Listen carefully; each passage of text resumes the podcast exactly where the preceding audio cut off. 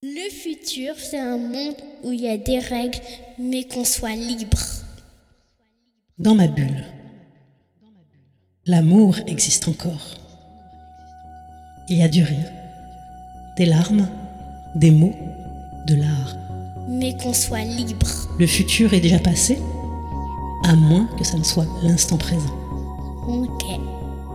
Écoutez avec les yeux, laissez parler le silence, rentrer au cœur, faire confiance à son ressenti. Le futur. Être humain, n'être qu'humain.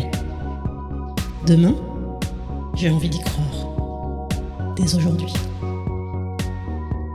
Libre de faire ce qu'on aime. Libre d'être soi. Libre d'aimer.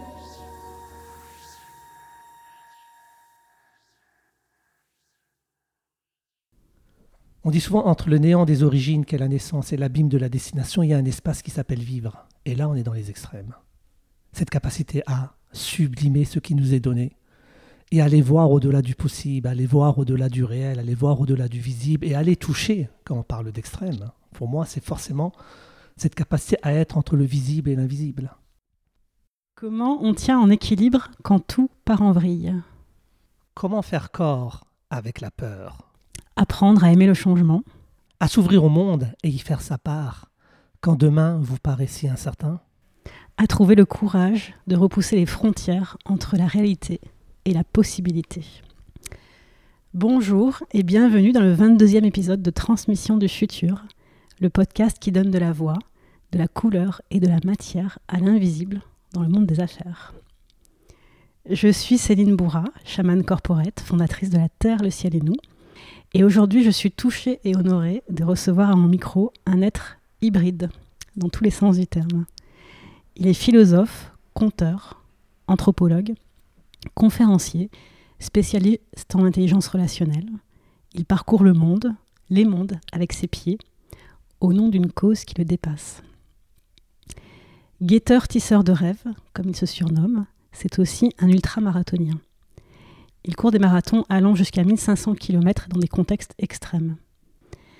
Cette pratique l'emmène jusqu'aux confins du monde pour explorer les limites du possible et du dépassement de soi. C'est surtout un homme au grand cœur. Bienvenue, Malek Boukirchi. Eh ben, je suis extrêmement honoré. Et c'est avec allégresse, avec bonheur que je suis en ta présence, euh, chère Céline. Merci. Alors instinctivement, j'ai eu envie que tu découvres le thème que je t'ai préparé seulement maintenant.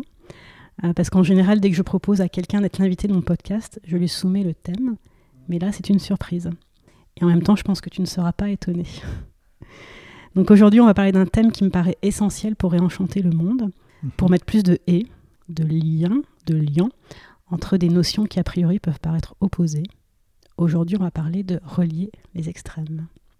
Eh ben voilà une belle thématique euh, qui résonne en ce qui me concerne. Alors en quoi ce sujet te caractérise? En quoi il te semble essentiel pour construire demain et transmettre le futur? Eh ben à travers ce que tu, ce que tu viens d'évoquer, euh, je crois que la vie est faite de reliance, déjà.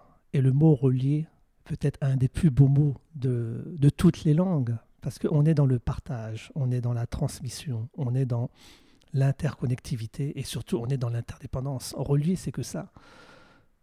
Seul, on peut peu, mais c'est ensemble qu'on peut beaucoup. Et pour faire ensemble, il s'agit d'être capable de raisonner avec les gens. Et quand je parle de reliance, la résonance, c'est R-A-I et R-E, c'est les deux termes. La tête et le corps. Et quand on prend la vie avec ce que nous vivons aujourd'hui, la vie est faite d'extrêmes, hein, parce qu'effectivement, c'est notre capacité à aller toucher l'inconnu, à aller toucher l'indicible, à aller toucher l'insondable. Je crois que relier les, les extrêmes, c'est être capable de relier à la fois nos fragilités, nos vulnérabilités, qui est une force qu'on a tendance à oublier, et forcément l'extrême de la vulnérabilité, de la fragilité, le courage. Autrement dit, être dans cet entre-deux entre je crois que la vie, elle est là, un relier l'extrême, c'est cette capacité à basculer entre le confort et l'effort. C'est cette capacité à comprendre que l'incertitude est notre habitat certain de nos vies. Et donc on est constamment toujours tiraillé entre ces deux mondes. Et quand on est capable d'accueillir ce qui est, et je crois que relier les extrêmes, c'est être capable également de comprendre que, bien loin de demeurer caché, bien loin de demeurer invisible ou lointain, le monde de l'invisible déborde sur le visible. Il ruisselle d'une pluie de signes qui suffit juste d'être dans cette attention et d'être dans le cœur de l'ouverture pour capter, sentir, tâter, flairer. Alors dans tout ce que j'ai pu euh, voir, lire, entendre, capter de toi, je trouve qu'il y a quatre grandes thématiques qui ressortent Mhm. et euh, sur lesquelles j'aimerais qu'on échange, justement par des biais différents pour euh, relier les extrêmes. C'est la relation au corps, Ouais. la relation à l'impermanence, la relation aux mots, la relation au monde et à l'humanité. J'aimerais qu'on développe ces quatre pôles par, et qu'on les, re- relie, parce que c'est euh, aussi permettre euh, aux gens qui nous écoutent de Mm. trouver des clés non pas mentales, Oui, mais des, des, ouais, des clés, des grilles de lecture, Mhm. des éléments de compréhension pour euh, pouvoir d'abord relier en soi les Oui. choses avant de les relier à l'extérieur. d'accord. Donc la relation au corps, donc toi c'est euh, en plus euh, un outil de travail à part entière Tout à pour fait. toi. Euh, Est-ce que tu peux nous parler de euh, comment tu habites ton corps, comment tu mets autant d'incarnation dans tout ce que tu fais? Et comment du coup c'est l'élément constitutif pour, pour créer demain quoi?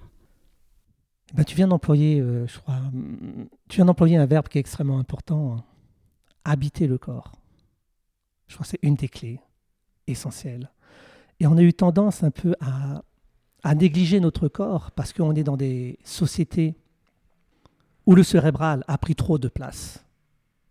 Et que aujourd'hui, le corps a été, après c'est à travers l'histoire, c'est à travers bien sûr hein, tous les enjeux de géopolitique, et tous les enjeux, bien sûr, hein, sociologiques. hein. On a toujours eu peur du corps, le corps euh, périssable, le corps pécamineux. C'est un joli terme, pécamineux, c'est la notion de chair, la tentation du corps où il a fallu mettre de côté. Alors que nous ne sommes rien sans un corps.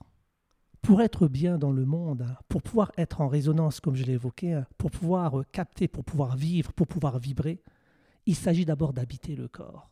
Et nous, en tant qu'ultramarathoniens, là, donc c'est ma casquette d'ultramarathonien de l'extrême qui prend la parole, parce que souvent dans ces grandes courses de 1000 km, 1500 km, on me dit souvent, ouais, Malek, heureusement, vous avez un mental extraordinaire. Je fais, non, c'est faux. D'abord, c'est pas le mental, d'abord, il faut qu'il y ait un corps. Il faut que le corps soit solide. Si le corps n'est pas solide, tu ne peux rien faire. Tous les grands sportifs, tous les grands athlètes, quand le corps est bien, j'ai confiance en mon corps, là, après, je peux être capable de faire des choses extraordinaires. Et le mental va suivre, mais pas l'inverse.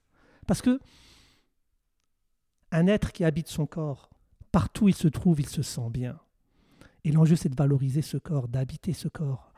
Je dis souvent que on n'habite pas sa maison 24 heures sur 24. hein. On n'habite pas le lieu de travail 24 heures sur 24. Vous n'habitez pas votre voiture pour ceux qui font beaucoup de trajets ou le métro 24 heures sur 24. Le seul endroit que vous habitez 24 heures sur 24, c'est votre corps. Et qu'est-ce que vous faites pour vibrer, le respecter et l'aimer? On ne choisit pas son corps.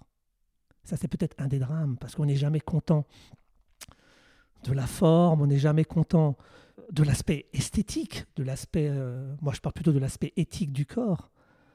Et c'est vrai, dans, dans le corps, souvent il y a des parties actives, il y a des parties passives, il y a des parties sombres, il y a des parties lumineuses. À nous de prendre rendez-vous avec notre guide intérieur, qui permet de transformer à l'intérieur de notre corps le dur en doux, voilà les extrêmes, le pesant en léger. Et quand on a cette capacité à être en harmonique avec ce corps qui vous est donné, parce que le corps est magique, le corps est féerique, Il sait tout. Il sait Le tout. corps Il contient toute l'information. Nécessaire, le quoi. corps peut tout. De là, on est capable ensuite de d'avancer et d'agir. Il faut qu'il y ait d'abord un corps solide. Et comment toi tu hum, pousses ton corps dans ces extrêmes, justement à courir euh, quand même jusqu'à 1500 km euh, dans des déserts ou des, Hmm. des glaciers, comment tu le pousses à l'extrême tout en le respectant Je suis capable hein, d'être euh, dans cette logique euh, d'au-delà du réel, parce que c'est vrai pour beaucoup de personnes, ça, ça, ça, ça- ça paraît, ça paraît pratiquement improbable de pouvoir faire des courses de 1500 km, mais il est donné à tout à chacun. Alors 1500 km sur combien de, de temps? Donc les 1500 km Normalement, on est sur une base de 12 jours. 13 D'accord. jours. Et tu cours combien de kilomètres par Donc, jour ce qui fait en moyenne, euh, nous courons euh, 100 km jour, souvent en totale autonomie. D'accord.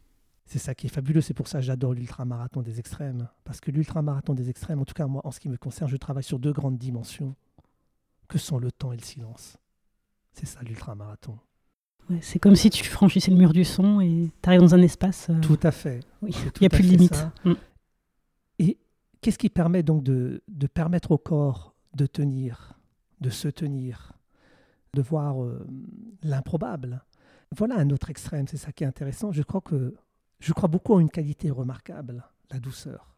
Je suis extrêmement doux avec mon corps. Je fais tout pour pas le violenter. Et dans ces grandes courses de l'extrême, d'abord on court sur du sable, donc j'évite bien sûr le traumatisme de l'asphalte qui est extrêmement dur pour la chaîne bio-articulaire, hanche, cheville. Le fait de courir dans le sable, c'est beaucoup plus meuble. Après, il y a d'autres muscles qui se mettent en avant. Mais il s'agit de cultiver la douceur pour pouvoir permettre au cœur de pouvoir durer. Le corps et le cœur. Et après, il y a un rapport, enfin je dirais, il y a un rapport euh, mystique entre la tête et le corps. Je parle beaucoup à mon corps tous les jours, Quand tu cours, tu lui parles? Tout le temps. Oui. Pendant, avant et après. Parce que c'est l'occasion d'habiter le corps, c'est l'oc- l'occasion d'exprimer, en tout cas moi j'exprime ma gratitude d'avoir un corps en bonne santé. Et quand le corps ne va pas, j'exprime aussi ma gratitude parce que le corps nous envoie plein de signaux qu'on ne veut pas écouter par moment. Ça s'appelle des Ça nous arrange. Mm. parce que ça nous arrange. Alors que l'enjeu, c'est d'être à l'écoute, de pouvoir capter tous ces signaux et d'être en anticipation. La clé, c'est le philosophe Ben Sira du deuxième siècle, des terres perses, qui disait Soigne-toi avant d'être malade. La clé, elle est là. C'est toujours anticiper pour pouvoir être dans cette harmonique vibratoire qu'avec ce corps qui nous est donné. Et encore aujourd'hui, hein, la plupart des grands scientifiques vous disent on utilise quoi en termes de potentialité de notre corps? Pas grand-chose. hein. Il y a encore des territoires insoupçonnés, des territoires inconnus, des frontières mouvantes à l'intérieur de ce corps qui nous est donné d'explorer. Et je sais que moi, l'ultramarathon est un moyen de magnifier ce corps et de pouvoir faire corps à corps avec les terres que je traverse, parce que c'est qu'un prétexte. Un prétexte à? À partir à la découverte, euh, à la découverte du monde et d'essayer de comprendre comment le monde marche. Pour moi, les plus beaux paysages, ça reste les visages. Et les visages se magnifient à travers des corps. Et on a besoin d'intercorporéité, cette capacité à être euh, avec l'autre, en présence, sentir l'autre. Et il faut qu'il y ait un corps solide. Alors c'est intéressant, euh, juste un aparté, il y a un terme qui est très à la mode, on parle de résilience souvent. Parce que nous, on nous dit, ouais, vous avez un corps résilient.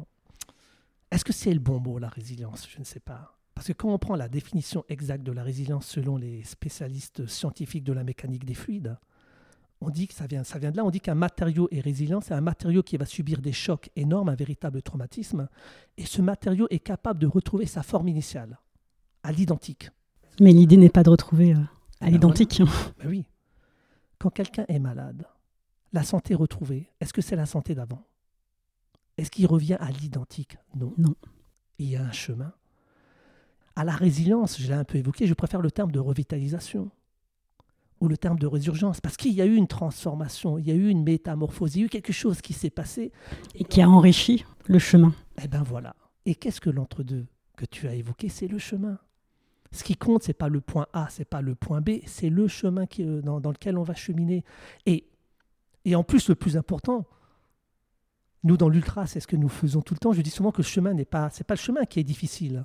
C'est difficile qui est le chemin. Voilà, c'est le difficile qui est le chemin et la clé, elle est là. Et lorsqu'on a compris ça, donc on peut être alors dans la revitalisation et la revitalisation s'appuie sur trois aspects. Solidité du corps, et c'est valable pour les chefs d'entreprise. Si je veux tenir, pour les parents, si le corps est faible, vous êtes fatigué. Et quand vous êtes fatigué, comment vous pouvez être à l'écoute de soi et à l'écoute du monde et à l'écoute des autres? D'où l'enjeu de préserver ce corps, d'où l'enjeu de le magnifier, d'où l'enjeu de l'aimer tout simplement. Parce que la clé fondamentale Elle est là. pour réussir et être euh, dans la joie, c'est l'amour. Faut pas chercher midi à 14 ouais, heures. ouais. Tout tourne autour de ça depuis l'aube des temps, bien sûr. l'amour. Donc, solidité du corps, lucidité psychique, cette capacité à faire preuve de clairvoyance, de discernement. Et quand on sent que ça va pas, il faut savoir s'arrêter. Et s'arrêter est une force. Abandonner, euh, euh, c'est pas un échec, c'est une expérience, c'est un vécu. Donc la lucidité psychique doit être présente dans notre manière d'être vis-à-vis de ce corps pour pouvoir le respecter et être capable de trouver toujours la juste frontière. Voilà un mot qui est aussi important. Et cette solidité du corps, cette solidité du corps, la lucidité psychique n'est rien si on veut avancer dans la vie et être dans cet entre-deux hein, du cheminement avec l'acharnement déterminé et la passion. Croire en ce que l'on fait, toujours, Et faire ce que l'on croit. bien sûr, Faire ce que l'on croit. Juste. en tout cas. Comment tout ça nous mène à rentrer dans l'impermanence, justement, et dans cette acceptation que rien ne dure, que tout est entre deux, finalement, que l'incertitude, c'est l'état euh, brut de la vie. Et ben, comment on rentre là-dedans pour arrêter d'avoir peur et habiter cette euh, impermanence slash incertitude? Mais bien sûr, euh, c'est intéressant parce que je crois que c'est. Alors c'est vrai, c'est une notion qui est peu usitée ici en terre, entre guillemets, occidentale, la notion d'impermanence, parce qu'on se croit toujours tous immortels, infaillibles, Infini. forts en toutes circonstances.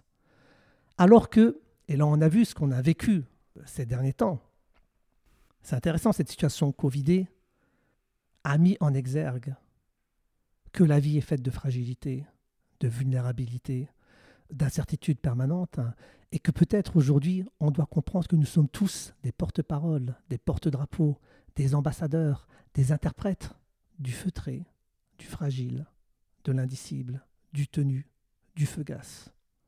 La vie nous murmure que rien ne dure. La mort est une donnée certaine, on ne sait pas quand. Mais ça, c'est une donnée certaine. L'impermanence, que rien ne dure.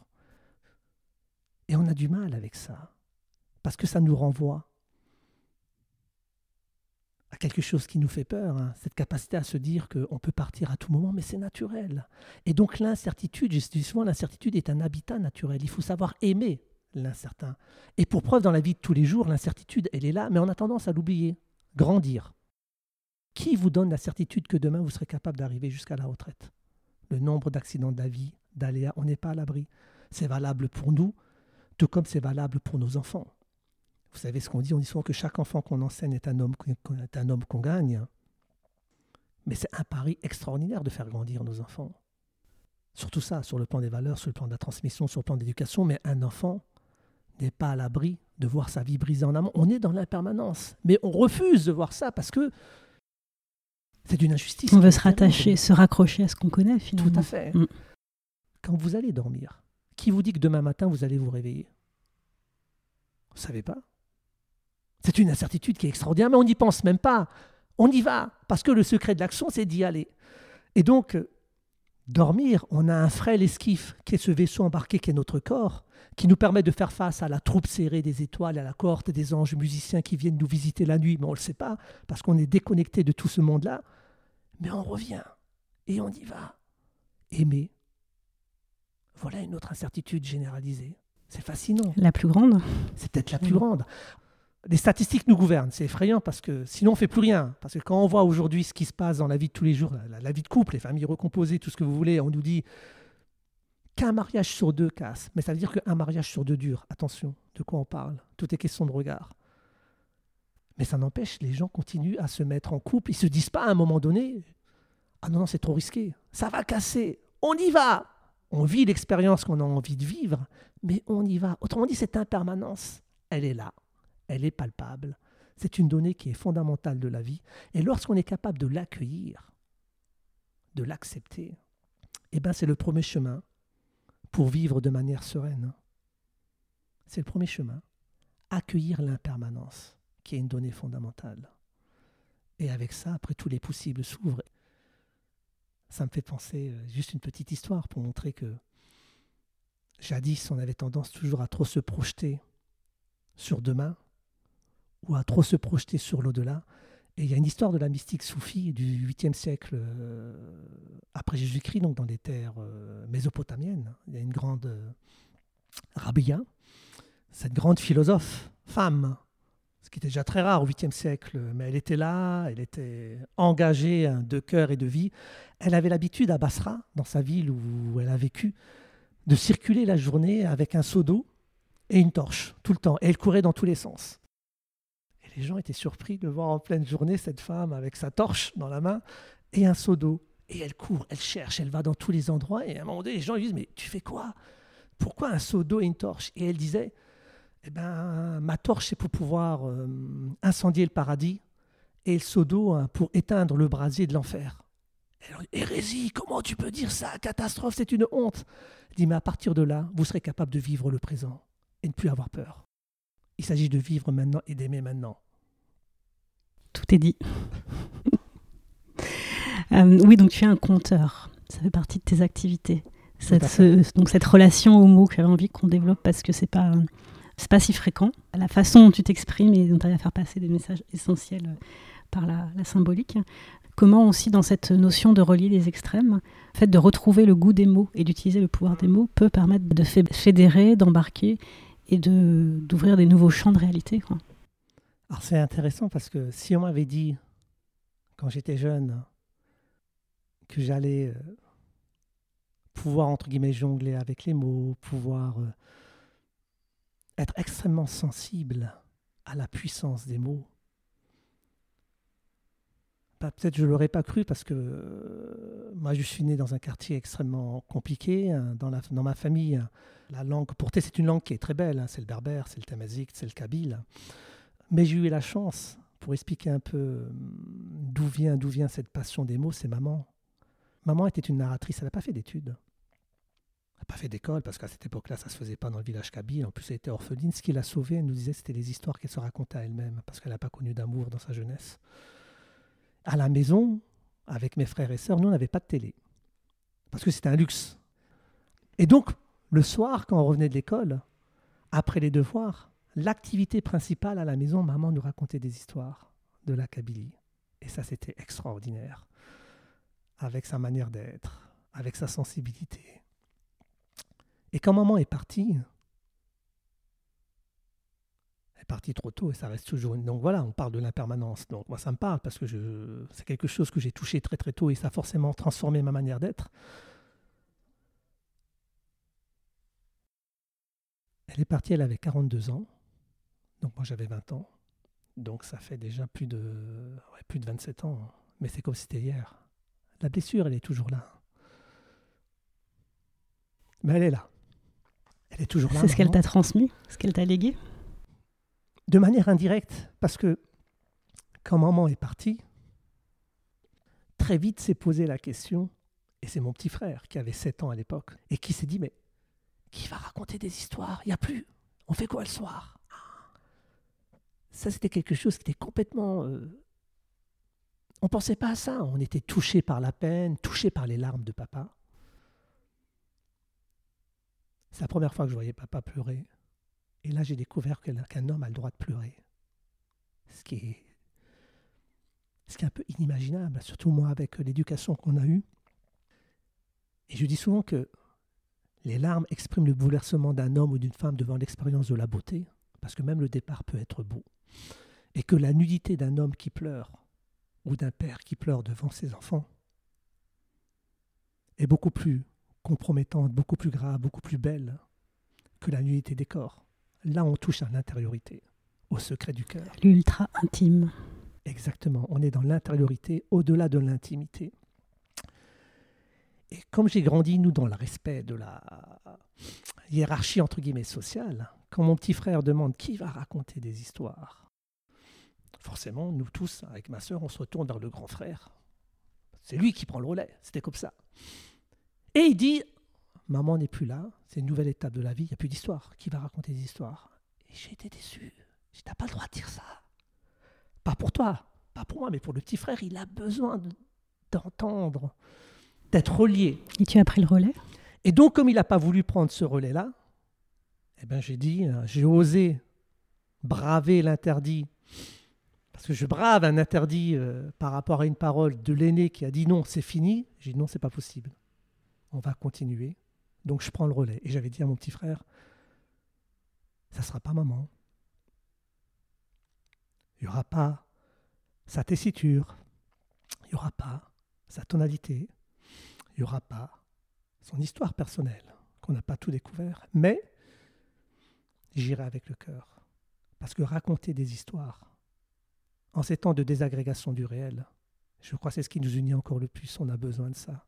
C'est modeler, comme je dis souvent, l'argile des mots dans ses pleins et ses déliés pour pouvoir faire advenir la beauté et comprendre que cette terre dans laquelle nous vivons, c'est une oasis de merveilleux, dans un désert de néant. Et que raconter, quand tu parles de relier les extrêmes, cette capacité à transformer le petit en grand, le simple en noble, la mesure étroite en largesse magnanime. Et on a besoin de compter. Et je sais que maman, le dernier message qu'elle nous avait laissé, elle avait cité un adage euh, donc kabyle de chez nous qui dit un ennemi, c'est une personne dont tu n'as pas écouté son histoire. Et donc dans les relations humaines, avant de juger, avant de d'émettre une quelconque hypothèse sur ce qu'il est ou sur ce qu'il fait, il faut prendre le temps d'écouter leur histoire. Et c'est ça la vie. Et c'est ce qui permet de relier euh, l'humanité. Et ben voilà, exactement. Arrive à ce, à ce nouveau monde, enfin, ou ce monde qui cherche à émerger euh, depuis si longtemps. Alors, selon toi, comment s'y prend? C'est intéressant quand tu dis nouveau monde. Parce que moi, en tant que conteur, ou bien nous, les philo-compteurs, je ne sais pas si je vais parler nouveau monde, parce qu'on nous a beaucoup vendu durant le Covid, et on est encore en plein dedans, que nous vivions le stade ultime du monde d'hier et le stade premier du monde de demain, et que demain commence aujourd'hui. Est-ce que tu y crois, ça? Non. Parce que, faut rappeler, moi je prends juste des faits. Quand on est sorti du confinement, début mai, la première grande information médiatique mondiale, la mort de George Floyd. Il est le monde de demain?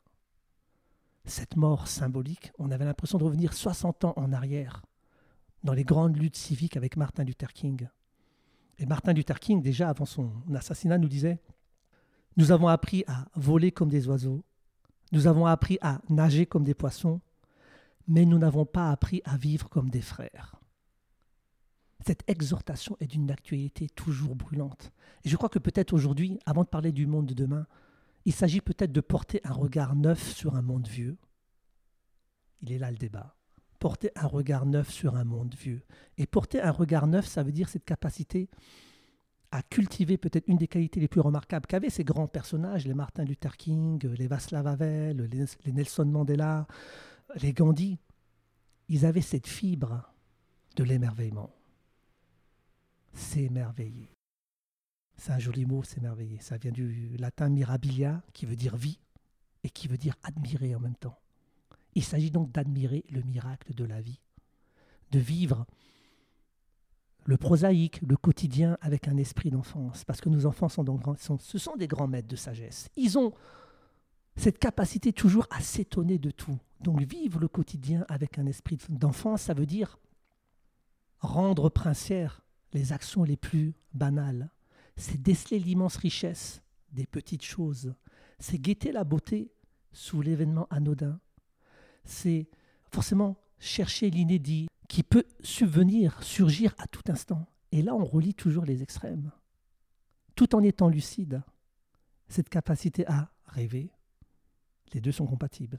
Et quand on est conteur, on est dans cette transmission permanente eh ben, de la joie qui nous rend magnifiquement vivants. Eh ben, je crois que la vie, elle est là. Est-ce que c'est pas une question de regard, tout ça, finalement? Ben Oui, ce n'est qu'une question de regard et, c'est tout est une question de regard. Tout vient de là, bien sûr. Tout est question de regard, de cette capacité à, à porter en soi cette soif d'infini, cette joie. Le mot regard est joli parce que quand tu prends le mot regard, on peut le décomposer dans le mot regard. Il y a le mot égard. Le regard, c'est les égards que tu as vis-à-vis -vis de l'autre. Cette bienveillance, cette magnanimité que je peux accorder à l'autre. Et dans le mot regard, il y a le mot garde. Être sur ses gardes, cette vigilance permanente. Je ne suis pas dans un optimisme béat, mais dans un optimisme lucide. être sur ses gardes. Et donc quand tu parles de regard, bah, si on a le temps, je veux dire, il y a une très belle histoire. Il nous reste 4 minutes. Oh là là là là, donc c'est pour J'ai encore que une question. Mm. tout est question de regard. C'est une histoire de la sagesse, euh, encore une fois orientale du deuxième siècle euh, avant Jésus-Christ. On est du côté euh, des portes d'Our, c- cette première ville hein, qui a émergé de nulle part dans, le désert, hein, et le désert qui est cette maison aux parois néant, un exil pour le corps, une patrie pour l'esprit. Et il y a un vieux monsieur qui est à l'entrée de la ville. Il garde ses chameaux. Et les gens passent. Et arrive un jeune homme qui ose interpeller l'ancien et lui dit Dites-moi, euh, vénérable, les gens dans cette ville, ils sont comment? Et l'ancien lui dit Dis-moi, tu viens d'où? Et les gens dans ta ville, ils étaient comment? Et le jeune lui dit Oh là là, catastrophe, égoïste, méchant, aucun respect. C'est pour ça que j'ai fui, j'ai fui cette ville pour aller trouver autre chose ailleurs. Et donc l'ancien lui dit Eh bien, tu trouveras les mêmes personnes dans cette ville. Mais il rentre, déçu. Quelques instants d'après, tu un autre jeune homme qui arrive, toujours avec bonhomie, et voyant le vénérable, n'osant rentrer dans la ville, lui dit Dis-moi, vénérable, les gens dans cette ville, ils sont comment? Et l'ancien lui dit Dis-moi, jeune homme, la ville d'où tu viens, ils étaient comment, les gens? Et là, le jeune homme répond aux cheveux gris Ah, ils étaient extraordinaires, d'une humanité remarquable, cœur généreux, sourire invitant. Un vrai bonheur d'être avec ces gens-là, mais la vie est faite de risques, il faut savoir partir, il faut savoir vivre, il faut savoir découvrir. Et donc il lui dit, le cheveu gris, eh ben tu trouveras les mêmes gens dans cette ville. Et il part heureux, content. Au même moment, pendant tout ce dialogue avec les jeunes, il y avait bien sûr euh, une marchande qui était là, qui vendait des tissus, qui a tout entendu et qui ne comprend pas. Elle va voir l'ancien en lui disant, mais c'est quoi cette farce? Tu as deux jeunes qui te posent la même question et tu réponds complètement de manière différente. Mais, comment tu peux dire deux choses complètement contraires, opposées, extrêmes, si on veut reprendre notre thématique? Et là, l'ancien regarde la marchande et lui dit, mais tu sais, chacun porte son univers dans son cœur. Le désordre extérieur n'est que le fruit de nos désordres intérieurs. Magnifique mot de la fin. Merci beaucoup, Malek. J'ai une dernière question que je pose à tous mes invités. C'est rendez-vous dans 10 ans. Alors, on va se téléporter dans 10 ans Dix ans. et Wow. tu regardes le monde euh, tel qu'il est aujourd'hui. Qu'est-ce que tu as envie de lui dire pour qu'il continue à avancer dans son humanité? C'est une question qui est toujours très délicate, euh, Céline. Surtout me concernant parce que je suis un adepte du présent. Je sais, Euh, je sais que ça, c'est pas une question facile. Non, c'est Mais question si qui- tu avais l'occasion d'être justement dans le futur et de revenir dans le présent pour inverser le cours de l'histoire, Mhm. comment tu... Moi, je garde Tu encouragerais ce oui, monde. Bien sûr, je, je, je crois s'il y a un message fort à faire passer, hein, dans dix ans en tout cas, il faut laisser place toujours à la jeunesse. Euh, s'il y a un message à faire passer, hein, c'est croire toujours en cette jeunesse qui est fertile, cette jeunesse euh, qui a envie de faire bouger les choses. On peut cultiver en nous notre jeunesse également, mais c'est de leur donner cette foi, cet amour, cette énergie, et de démontrer que fondamentalement, et on le voit très bien, moi je le vois à travers mes voyages, je le vois à travers mes rencontres, euh, en dépit d'un climat anxiogène dans lequel nous nous construisons, il y a toujours du beau, du juste et du digne. Et que si on veut continuer à construire nos humanités, il y a une seule qualité toujours à cultiver, c'est la ténacité, ne rien lâcher. Croire toujours au possible, au meilleur. Nous, dans l'ultra, souvent, on dit la vie est faite de trois temps. Et dans une course, elle est toujours faite de trois temps. Au démarrage, n'aie crainte, n'aie pas peur. Et donc voilà un grand message à faire passer. Au milieu, tiens bon, ne lâche pas. Et à la fin, ne désespère pas, continue toujours d'avancer. Fais en sorte que tes pas en avant restent des pas en avant. Et bien la vie, elle est là. Que nos pas en avant restent des pas en avant. Merci Malek.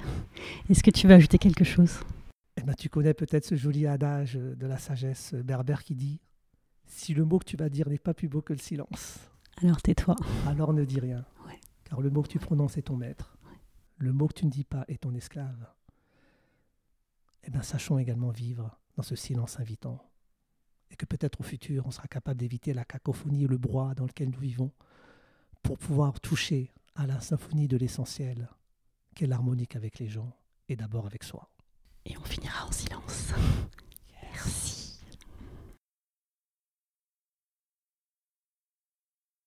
Être humain, n'être qu'humain. Demain, j'ai envie d'y croire. Aujourd'hui. Libre de faire ce qu'on aime, libre d'être soi, libre d'aimer.